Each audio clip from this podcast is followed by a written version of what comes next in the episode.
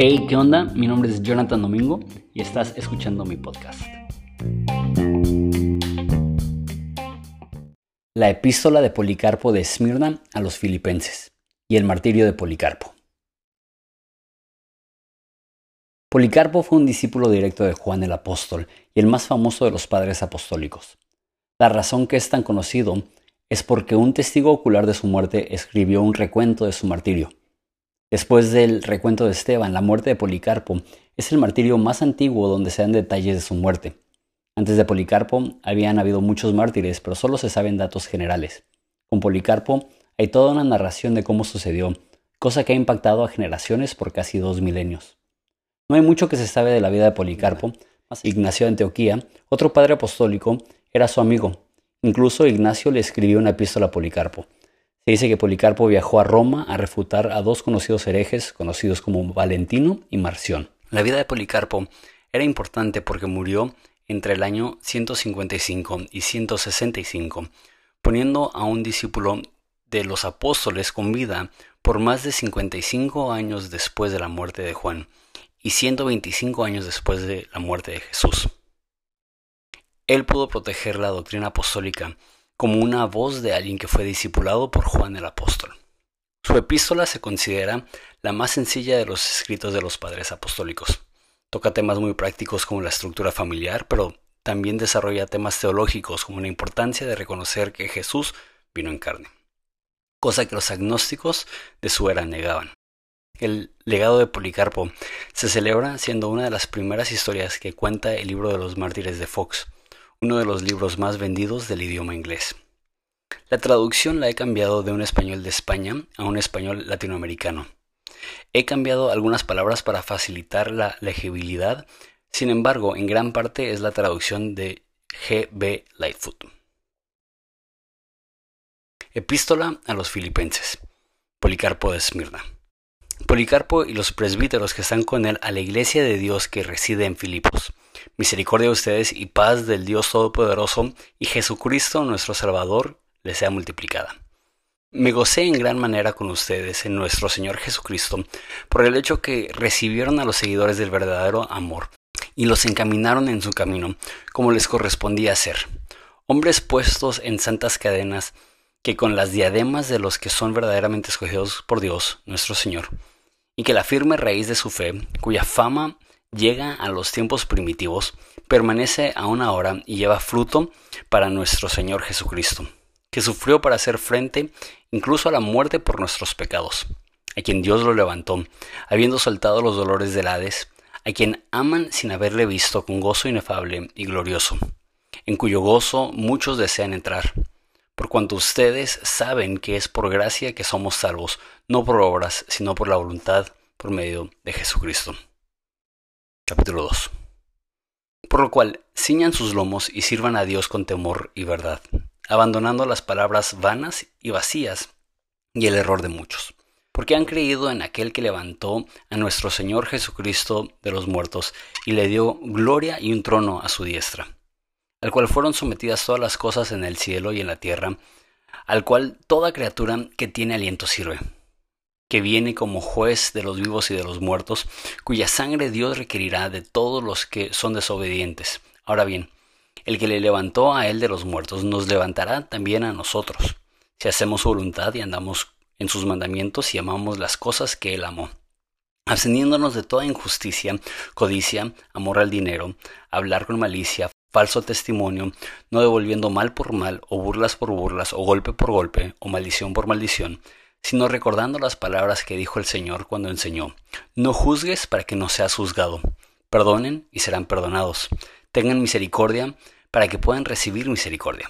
Con la medida que midan, se les medirá a ustedes, y también, bienaventurados los pobres que son perseguidos por causa de la justicia, porque de ellos es el reino de Dios. Capítulo 3. Estas cosas les escribo, hermanos, con respeto a la justicia, no porque yo me impusiera esta carga, sino porque ustedes me enviaron porque ni yo, ni hombre alguno, puede seguir la sabiduría del bienaventurado y glorioso Pablo, el cual, cuando estuvo entre ustedes, enseñó cara a cara a los hombres de aquel día la palabra de verdad con cuidado y certeza, Y cuando estuvo ausente, les escribió una carta, en la cual, si las escudriñas con diligencia, podrán ser edificados en la fe que les ha dado, la cual es la madre de todos nosotros. En tanto que la esperanza sigue en pos y el amor va adelante, amor hacia Dios y Cristo y hacia nuestro prójimo. Porque si un hombre se ocupa de ello, ha cumplido los mandamientos de la justicia, porque él ama al que está lejos de todo pecado. Capítulo 4 Pero el amor al dinero es el comienzo de todos los males, sabiendo pues que no trajimos nada a este mundo, ni tampoco nos llevaremos nada de él. Aprestémonos con la armadura de la justicia y enseñémonos primero a andar en el mandamiento del Señor, y luego nuestras esposas también, andar en la fe que nos ha sido dada en amor y pureza, apreciando sus propios esposos en toda verdad, y amando a todos los hombres igualmente en toda castidad, y criando a sus hijos en el temor de Dios. Nuestras viudas deben de ser sobrias en lo que se refiere a la fe del Señor haciendo intercesión sin cesar por todos los hombres, absteniéndose de toda calumnia, de hablar con malicia, de dar falso testimonio, amar el dinero y toda cosa mala, sabiendo que son el altar de Dios, y que todos los sacrificios son inspeccionados cuidadosamente, y nada escapa de él, ni sus pensamientos, ni las intenciones, o alguna de las cosas secretas del corazón. Capítulo 5 Sabiendo pues que de Dios nadie se mofa, deberíamos andar dignamente en su mandamiento y su gloria. De igual manera, los diáconos deben de ser intachables en la presencia de su justicia, como diáconos del Dios y Cristo, y no de hombres, no calumniadores, ni con doblez de palabra, ni amantes del dinero, templados en todas las cosas, compasivos, diligentes, andando en conformidad con la verdad del Señor, que se hizo ministro de todos porque si le agradamos en este mundo presente, recibiremos también el mundo futuro. Según Él nos prometió que nos levantaría de los muertos, y que si nos conducimos dignamente de Él, también reinaremos con Él, si en verdad tenemos fe. De la misma manera, también los jóvenes deben ser intachables en todas las cosas, cuidando la pureza ante todo y apartándose de toda clase de mal, porque es bueno refrenarse de las concupiscencias del mundo, porque toda concupiscencia batalla contra el espíritu, y los fornicarios, ni los afeminados, ni los que se contaminan entre sí con hombres heredarán el reino de Dios, ni los que hacen cosas impropias. Por lo tanto, es justo abstenerse de todas estas cosas, sometiéndonos a los presbíteros y diáconos como a Dios y a Cristo. Las vírgenes deben andar en conciencia inmaculada y pura. Capítulo 6 y los presbíteros también deben de ser compasivos, misericordiosos hacia los hombres, haciendo volver a las ovejas que se han extraviado, visitando a todos los enfermos, sin descuidar a una viuda o un huérfano o a un pobre, sino procurando hacer siempre lo que es honroso a la vista de Dios y de los hombres, absteniéndose de toda ira, acepción de personas, juicios injustos, apartándose de todo amor al dinero, no prontos a caer en nada en contra de un hombre, sin enjuiciar precipitadamente, sabiendo que todos somos deudores de pecado. Si pues rogamos al Señor que nos perdone, nosotros deberíamos también perdonar, porque estamos delante de los ojos de nuestro Señor y Dios, y todos hemos de presentarnos ante el trono del juicio de Cristo, y cada uno tendrá que dar cuenta de sí. Por tanto, sirvámosle de tal modo, con temor y toda reverencia, como él mismo dio mandamiento, y los apóstoles que les predicaron el Evangelio, y los profetas que proclamaron con antelación la venida del Señor, siendo celosos en cuanto a lo que es bueno, absteniéndose de ofensas y de falsos hermanos, y de todos los que llevan el nombre del Señor hipócritamente, que hacen descarriar a los necios. Capítulo 7 Porque todo el que no confiesa que Jesucristo ha venido en la carne es anticristo y todo el que no confiesa el testimonio de la cruz es del diablo. Y todo el que targiversa las palabras del Señor para sus propios deseos carnales y dice que no hay resurrección ni juicio, este hombre es el primogénito de Satanás. Por lo tanto, abandonemos las acciones vanas de muchos y sus falsas enseñanzas y volvamos a la palabra que nos ha sido entregada desde el principio, siendo sobrios en la oración, constantes en los ayunos, rogando al Dios omnisciente con suplicaciones, que no nos deje caer en la tentación. Según dijo el Señor, el espíritu a la verdad está dispuesto, pero la carne es débil. Capítulo 8. Por tanto, mantengámonos sin cesar firmes en nuestra esperanza y en las arras de nuestra justicia, que es Jesucristo. el cual tomó nuestros pecados en su propio cuerpo sobre el madero, y no pecó ni fue hallado engaño en su boca, sino que por amor a nosotros sufrió todas las cosas, para que pudiéramos vivir en él. Por tanto, seamos imitadores de su resistencia en los sufrimientos. Y si sufrimos por amor a su nombre, glorifiquémosle, porque Él nos dio este ejemplo en su propia persona, y nosotros le hemos creído. Capítulo 9. Por tanto, les exhorto a todos a ser obedientes a la palabra de justicia y a soportarlo todo, según vieron con sus propios ojos en los bienaventurados Ignacio, Sósimo y Rufo.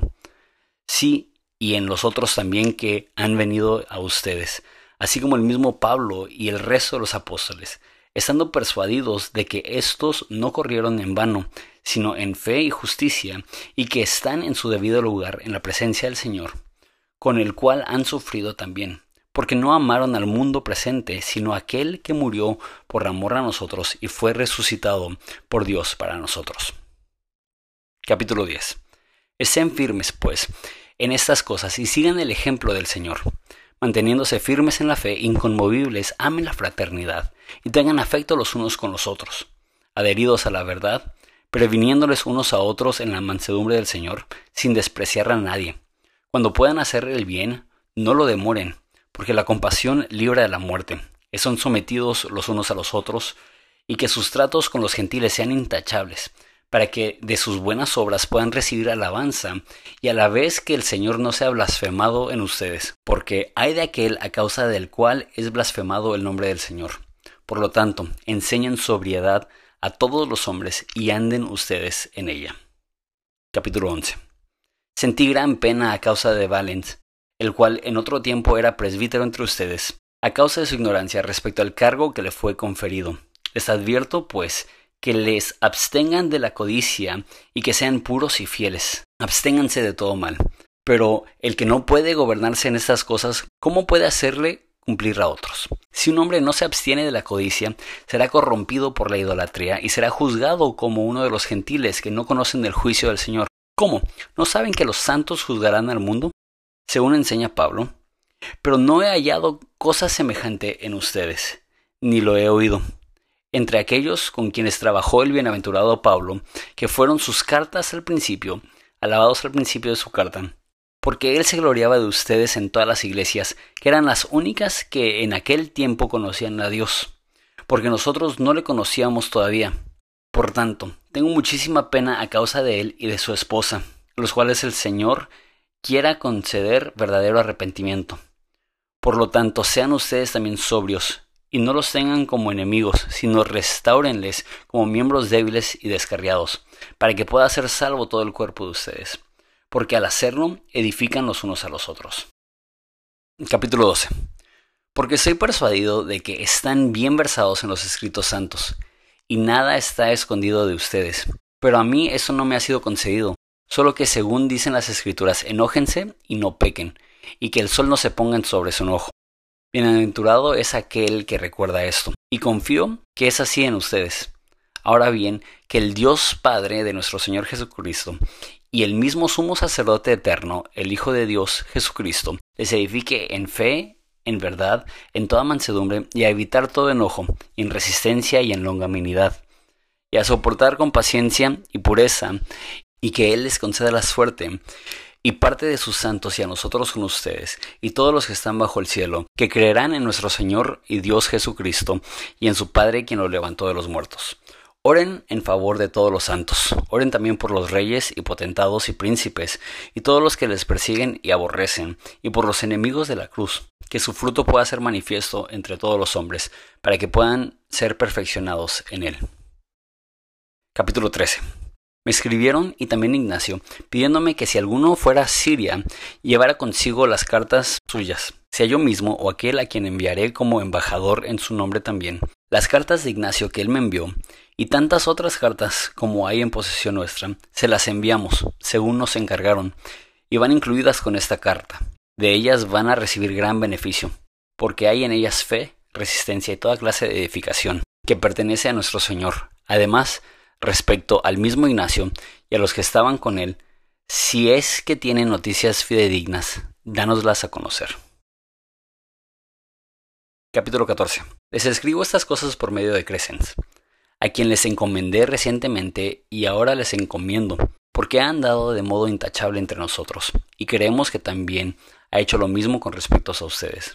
Pásenla bien en el Señor Jesucristo, en gracia, ustedes y todos los suyos. Amén. El martirio de Policarpo. La iglesia de Dios que reside en Esmirna, a la iglesia de Dios que reside en Filomelio, y a todas las fraternidades de la Santa Universal Iglesia que reside en todo lugar, misericordia y paz y amor de Dios el Padre y de nuestro Señor Jesucristo les sean multiplicados. Les escribimos, hermanos, un relato de lo que sucedió a los que sufrieron martirio, en especial al bienaventurado Policarpo, que puso fin a la persecución, habiendo puesto sobre ella, por así decirlo, el sello de su martirio. Porque casi todos los sucesos antes mencionados acontecieron para que el Señor pudiera mostrarnos una vez más un ejemplo de martirio que es conforme al Evangelio, porque fue demorándolo para que pudiera ser entregado, como hizo el Señor, con miras a que nosotros también pudiéramos ser imitadores suyos, no mirando solo a lo que nos afecta a nosotros, sino también a lo que afecta a nuestros prójimos porque incumbe al amor verdadero y firme no solo desear uno ser salvo, sino también que lo sean los hermanos. Capítulo 2.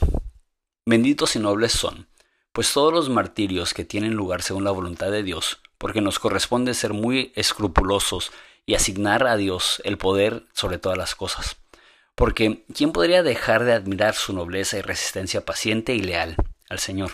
Siendo así que cuando eran desgarrados por azotes, de modo que el interior de su carne quedaba visible, incluso hasta las venas y arterias de dentro, lo soportaban con paciencia, de modo que los mismos que contemplaban tenían compasión y lloraban, en tanto que ellos mismos alcanzaban un grado tal de valor que ninguno de ellos lanzó un grito o un gemido, mostrándonos, mostrándonos con ello a todos que en aquella hora los mártires de Cristo eran torturados y estaban ausentes de la carne, o mejor dicho, que el Señor estaba presente y en comunión con ellos.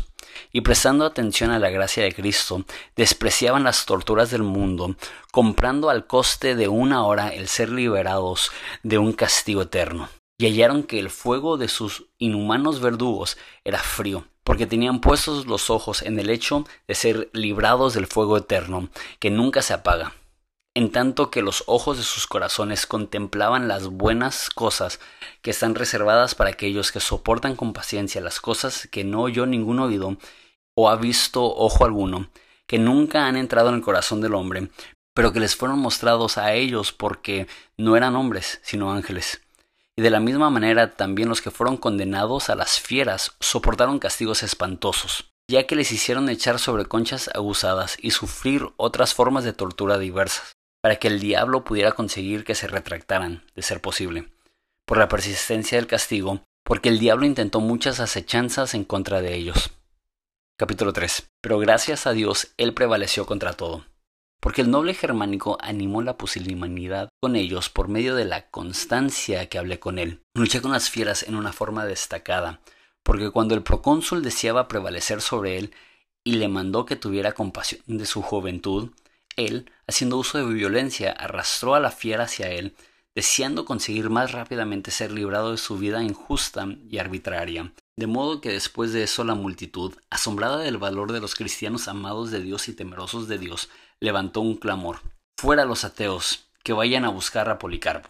Pero un hombre, que se llamaba Quinto, un frigio, llegado recientemente de Frigia, cuando vio las fieras, se acobardó fue él que se había forzado a sí mismo y a otros a presentarse por su propia y libre voluntad. De este, el procónsul con muchos ruegos consiguió que hiciera el juramento y ofrecieran incienso. Por esta causa, pues, hermanos, no alabamos a los que se entregan ellos mismos, puesto que el Evangelio no nos enseña esto. Capítulo 5 Ahora bien, el glorioso Policarpo, al principio, cuando lo oyó, lejos de desanimarse, tenía deseos de permanecer en la ciudad pero la mayoría le persuadieron a que se retirara. Así que se retiró a una casa de campo no lejos de la ciudad, y ahí se quedó con unos pocos compañeros, no haciendo otra cosa noche y día que orar por todos los hombres y por las iglesias de todo el mundo, porque esa era su costumbre constante. Y mientras estaba orando tuvo una visión tres días antes de su captura, y vio que su almohada estaba ardiendo. Se volvió y dijo a los que estaban con él, es menester que sea quemado vivo. Capítulo 6. Y como los que estaban buscando persistían, él fue a otra casa de campo. Y al poco tiempo llegaron ahí los que le buscaban, y como no le hallaron, echaron mano de dos muchachos esclavos, uno de los cuales confesó bajo tortura, porque le era imposible permanecer escondido cuando las mismas personas que le habían delatado eran gente de su propia casa. Y el capitán de los guardias, que resultó precisamente llamarse Herodes, tenía muchos deseos de llevarle al estadio. Eso sucedió para que se pudiera cumplir su suerte designada, o sea, el ser hecho partícipe con Cristo, en tanto que ellos, los que le traicionaban, sufrían el mismo castigo que Judas. Capítulo 7. Así que llevándose al muchacho con ellos en viernes, hacia la hora de la cena, los guardias y los jinetes se dirigieron con sus armas acostumbradas y apresurándose como contra un ladrón. Y llegando todos ellos tarde al anochecer, hallaron al hombre echado en cama en un aposento alto de cierta cabaña. Y aunque él podría haberse ido a otro lugar, no quiso, diciendo, sea hecha la voluntad de Dios. Así que cuando oyó que venían, se dirigió hacia abajo y conversó con ellos. preguntándose cómo podía haber tanta ansia para prender a un anciano como él con lo cual inmediatamente dio la orden que se dispusiera una mesa para ellos, para que comieran y bebieran en aquella hora, tanto como desearan, y les persuadió a concederle una hora para que pudiera orar sin ser molestado. Y cuando ellos consintieron, él se levantó y oró, estando lleno de gracia de Dios, que durante dos horas no pudo callar, y todos los que le oían estaban asombrados, y muchos se arrepentían de haber acudido contra un anciano tan venerable. Capítulo 8 pero cuando finalmente puso fin a su oración, después de recordar a todos los que en un momento u otro habían estado en contacto con él, pequeños y grandes, altos y bajos, y toda la Iglesia Universal por todo el mundo, llegó la hora de partir. Y le sentaron sobre un asno y le llevaron a la ciudad. Y era un gran sábado. Fue recibido por Herodes, el capitán de la policía, y por su padre Nicetes, los cuales le hicieron bajar de su montura y subir a su carruaje, y procuraron convencerle, sentándose ellos a su lado, diciéndole ¿Qué mal hay en decir que César es Señor y en ofrecerle incienso? añadiendo esto, y con ello salvarte. Pero él al principio no les dio respuesta. Sin embargo, cuando ellos persistían, les dijo, no voy a hacer lo que me aconsejan. Entonces ellos, viendo que no lo podían persuadir, hicieron uso de amenazas, y le hicieron bajar rápidamente, de modo que se hirió en la espinilla cuando bajaba el carruaje. Y sin volverse tan solo, Siguió en su camino al punto y rápidamente, como si nada le hubiera sucedido, y fue llevado al estadio. Y había en el estadio un tumulto tal que no era posible oír la voz de ninguno al hablar. Capítulo 9. Pero cuando Policarpo entró en el estadio, le llegó una voz del cielo. Mantente firme, Policarpo, y sé un hombre. Nadie vio al que hablaba, pero los que son de los nuestros que estaban presentes oyeron la voz. Y al final, cuando fue traído, hubo un gran tumulto, porque oyeron que habían capturado a Policarpo. Así pues, cuando lo presentaron delante del procónsul, éste inquirió si él era el hombre, y al confesar que lo era, intentó persuadirle que se retractara diciendo ten respeto de tu edad y otras cosas apropiadas como acostumbran decir jura por el genio de César y retráctate y di fuera los ateos. Entonces Policarpo, con mirada solemne, contempló toda la multitud de paganos impíos que había en el estadio y les hizo señas con la mano gimiendo y mirando al cielo, dijo, fuera los ateos. Pero cuando el magistrado insistió, le dijo, jura y te soltaré, insulta a Cristo. Policarpo dijo, durante ochenta y seis años he sido su siervo y no me ha hecho ningún mal. ¿Cómo puedo ahora blasfemar a mi rey que me ha salvado? Capítulo 10.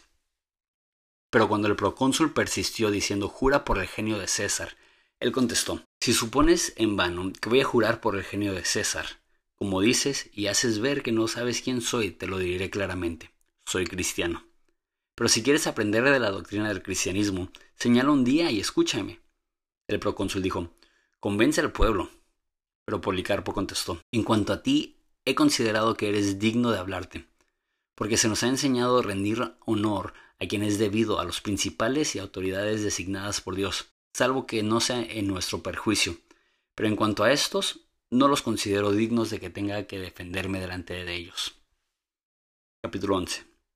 Ante lo cual el procónsul dijo, Tengo fieras aquí y te echaré a ellas como no te retractas. Pero él dijo, que las traigan, porque el arrepentirse de lo mejor a lo peor es un cambio que no nos es permitido, pero es noble cambiar de lo perverso a lo justo. Entonces le dijo, haré que ardas con fuego si desprecias las fieras, como no te arrepientas. Pero Policarpo dijo, tú me amenazas con un fuego que arde un rato y después se apaga, pero no sabes nada del fuego del juicio futuro y del castigo eterno que se ha reservado a los impíos.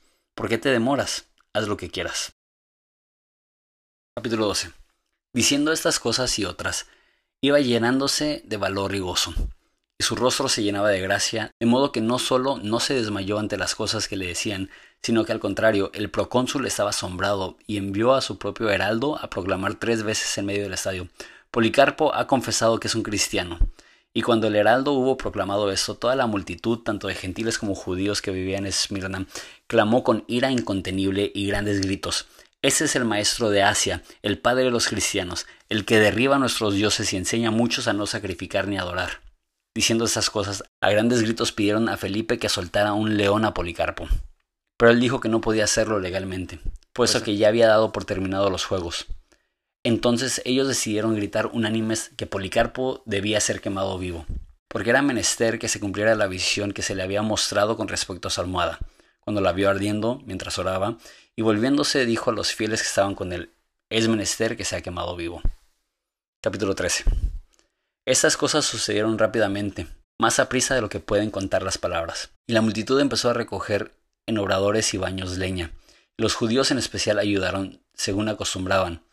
Pero cuando estuvo listo el montón de leña, él mismo se quitó las prendas externas y se soltó la faja, esforzándose también para quitarse los zapatos, aunque no tenía la costumbre de hacerlo antes, porque todos los fieles en todo momento se esforzaban por quién tocaría antes su carne porque había sido tratado con honor toda su vida, incluso antes de que le salieran canas. Al punto, los instrumentos que estaban preparados para la hoguera fueron colocados a su alrededor, y como iban también a clavarle a la estaca, él dijo, déjenme como estoy. Puesto que Él me ha concedido que pueda resistir el fuego, también me concederá que pueda permanecer inmóvil en la hoguera, sin tener que ser sujetado por los clavos. Capítulo 14. Y ellos no le clavaron, pero le amarraron. Entonces él, colocando las manos detrás y amarrado a la estaca como un noble cordero del gran rebaño para hacer como una ofrenda, un holocausto preparado y agradable al Señor, mirando al cielo dijo, Oh Señor Dios Todopoderoso, Padre de tu amado y bendito Hijo Jesucristo, por medio del cual hemos recibido conocimiento de ti, el Dios de ángeles y poderes, y de toda la creación, y de toda raza de los justos, que viven en tu presencia te bendigo porque me has concedido este día y hora para que pueda recibir una porción entre el número de los mártires en la copa de Cristo, en la resurrección de vida eterna, tanto del alma como del cuerpo, en la incorruptibilidad del Espíritu Santo, que pueda ser recibido con ellos en tu presencia este día, como un sacrificio rico y aceptable, que tú has preparado y revelado de antemano, y has realizado. Tú eres el Dios fiel y verdadero. Por esta causa, sí, y por todas las cosas, te alabo y te bendigo, por medio del sumo sacerdote eterno y celestial Jesucristo, tu Hijo amado, por medio del cual, con Él y el Espíritu Santo, sea gloria, ahora y siempre por todos los siglos. Amén. Capítulo 15. Cuando hubo ofrecido el amén, y terminando su oración, el verdugo encendió el fuego, y cuando surgió la llama poderosa, todos los que pudimos verlo contemplamos su porte. Sí, fuimos preservados para que pudiéramos referir al resto lo que había sucedido, el fuego formando la apariencia de una bóveda, como la vela de un navio llenada por el viento. Formó una pared alrededor de su cuerpo del mártir, y estaba ahí en medio, no como carne quemándose, sino como un pan en el horno, o como oro o plata refinados en un horno, porque percibíamos un olor fragante, como si desprendiera olor de incienso o de algún bálsamo precioso. Capítulo 16. Así que, finalmente, los impíos, viendo que su cuerpo no podía ser consumido por el fuego, ordenaron al verdugo que fuera y le apuñalara con una daga. Y cuando lo hubo hecho, salió una paloma y una cantidad de sangre que extinguió el fuego, y toda la multitud se maravilló de que hubiera una diferencia tan grande entre los incrédulos y los elegidos. En el número de estos estaba el hombre y el glorioso mártir Policarpo, que fue maestro apostólico y profético, en nuestros propios días, un obispo de la Santa Iglesia que está en Esmirna, porque cada palabra que pronunció su boca se cumplió o bien se cumplirá. Capítulo 17. Pero el maligno, celoso y envidioso, el adversario de la familia de los justos, habiendo visto la grandeza de su martirio y lo intachable de su vida desde el principio, y como fue coronado con la corona de la inmortalidad, y hubo ganado un premio que nadie pudo desmentir, se las arregló para que ni aun su pobre cuerpo fuera sacado y llevado por nosotros, aunque muchos deseaban hacerlo y tocar su carne santa. Así que hizo salir Ranicetes, el padre de Herodes, el hermano de Alce, para rogar al magistrado que no se entregara su cuerpo, según se dijo, para que no abandonen al crucificado y empiecen a adorar a este hombre, lo cual fue hecho por la instigación y ruego apremiante de los judíos, quien también vigilaban cuando iban a sacarle del fuego no sabiendo que sería imposible que nosotros abandonemos en ese tiempo al Cristo que sufrió por la salvación de todo el mundo de los que son salvos, sufriendo por los pecadores, siendo Él el inocente, ni adorar a otro, porque a Él, siendo el Hijo de Dios, le adoramos, pero a los mártires, como discípulos e imitadores del Señor, los respetamos y queremos como merecen, por su afecto incomparable hacia su propio Rey y Maestro. Que nuestra suerte sea también ser rayados copartícipes y codiscípulos con ellos. Capítulo 18. El centurión, pues viendo la oposición levantada por parte de los judíos, le puso en medio y lo quemó según su costumbre. Y así nosotros después recogimos sus huesos, que son mucho más valiosos que piedras preciosas y oro refinado, y los pusimos en un lugar apropiado, donde el Señor nos permitiría congregarnos, según podamos en gozo y alegría y celebrar el aniversario de su martirio, para la conmemoración de todos los que han luchado en la contienda y para la enseñanza y preparación de los que han de hacerlo más adelante. Capítulo 19. Así ha sucedido el bienaventurado Policarpo, habiendo recibido el martirio en Esmirna, con los de Filadelfia, doce en conjunto, es recordado de modo especial más que los otros por todos, de manera que se habla de él incluso entre los paganos en todas partes, porque mostró no solo que era un maestro notable, sino también un mártir distinguido, cuyo martirio todos desean imitar, viendo que fue según el modelo del Evangelio de Cristo, habiendo vencido con sufrimiento al gobernante injusto en el conflicto y recibiendo la corona de la inmortalidad. Se regocija en la compañía de los apóstoles y de los justos, y glorifica al Dios y Padre Todopoderoso, y bendice a nuestro Señor Jesucristo, el Salvador de nuestras almas, y piloto de nuestros cuerpos, y pastor de la Iglesia universal que se halla por todo el mundo. Capítulo 20 en verdad pidieron que se les mostrara en gran detalle todas las cosas que han sucedido, pero nosotros, hasta aquí, les hemos mostrado cómo fue en sumario por medio de nuestro hermano Marciano. Cuando se hayan enterado de estas cosas, envíen la carta también a los otros hermanos que están más lejos, para que ellos también puedan glorificar al Señor, que elige entre sus propios siervos. Ahora, el que es poderoso para traernos a todos por su gracia y bondad a su reino eterno, por medio de su Hijo unigénito Jesucristo, sea gloria, honor, poder y grandeza para siempre. Saluden a todos los santos, los que están con nosotros les saludan, y a Baresto, quien escribió esta carta, con toda su casa. Capítulo 21 el bienaventurado Policarpo sufrió el martirio el segundo día de la primera parte del mes de Santicus, el séptimo día antes de las calendas de marzo. Fue en un gran sábado, a la hora octava. Fue capturado por Herodes cuando Felipe de Trayes era sumo sacerdote, en el proconsulado de Statius Quadratus, pero en el reino del Rey eterno Jesucristo, al cual sea la gloria, el honor, grandeza y trono eterno de generación en generación. Amén. Capítulo 22 que Dios les sea propicio, hermanos, en tanto que andan en la palabra de Jesucristo, que según el Evangelio, con quien sea la gloria de Dios para salvación de sus santos elegidos. Así como el bienaventurado Policarpo sufrió martirio, en cuyas pisadas sea nuestra suene, para ser rayados en el reino de Jesucristo. Ese relato Gallo lo copió de los papeles de Ireneo, un discípulo de Policarpo. Ese mismo vivió también con Ireneo. Y yo, Sócrates, los escribí en Corinto, de la copia de Gallo. La gracia sea con todos los hombres.